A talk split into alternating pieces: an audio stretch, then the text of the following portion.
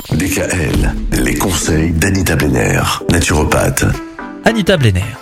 Nous allons consacrer toute cette semaine à l'obésité. Déjà, on va faire le distinguo entre obésité et surpoids.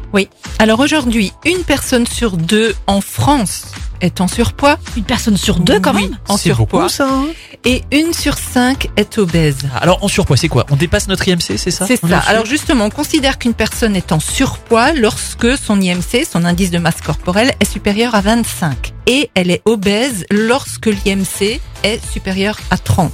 Un petit récap pour calculer l'IMC.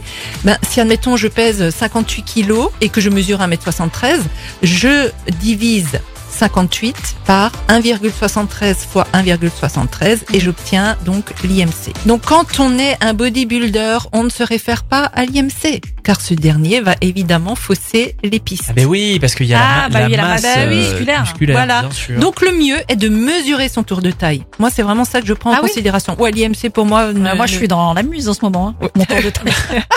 Mais vous attendez un heureux événement, donc c'est pas pareil. On va mesurer son tour de taille. Et les hommes, euh, ce serait bien que ce soit en dessous de 94 cm, les femmes en dessous de 80 cm comme tour de taille. Sinon après, les risques de diabète, de maladies cardiovasculaires commencent un petit peu à... euh, voilà. S'accentuer. Voilà.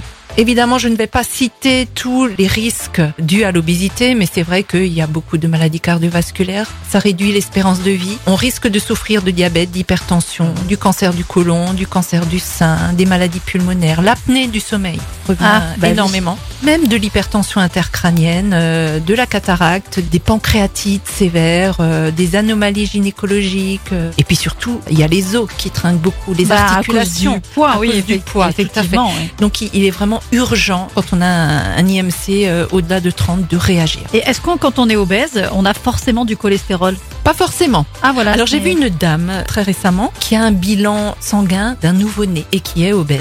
C'est qu'elle doit prendre énorme. quand même de bons aliments alors. Alors ça dépend, chaque organisme est différent. hein, Elle chacun- gère, gère différemment et assimile différemment les. Après c'est les peut-être nutriments. aussi que temporaire. Hein, Oui. oui. était jeune cette femme, hein, si ça dure dans... Oui, dans... peut-être dans le temps. oui, Voilà, c'est ça. pareil. La question qu'on se posera demain, c'est comment est-ce qu'on réagit En face à naturopathie, l'obésité voilà. En naturopathie. Oui, surtout. bien sûr. Évidemment.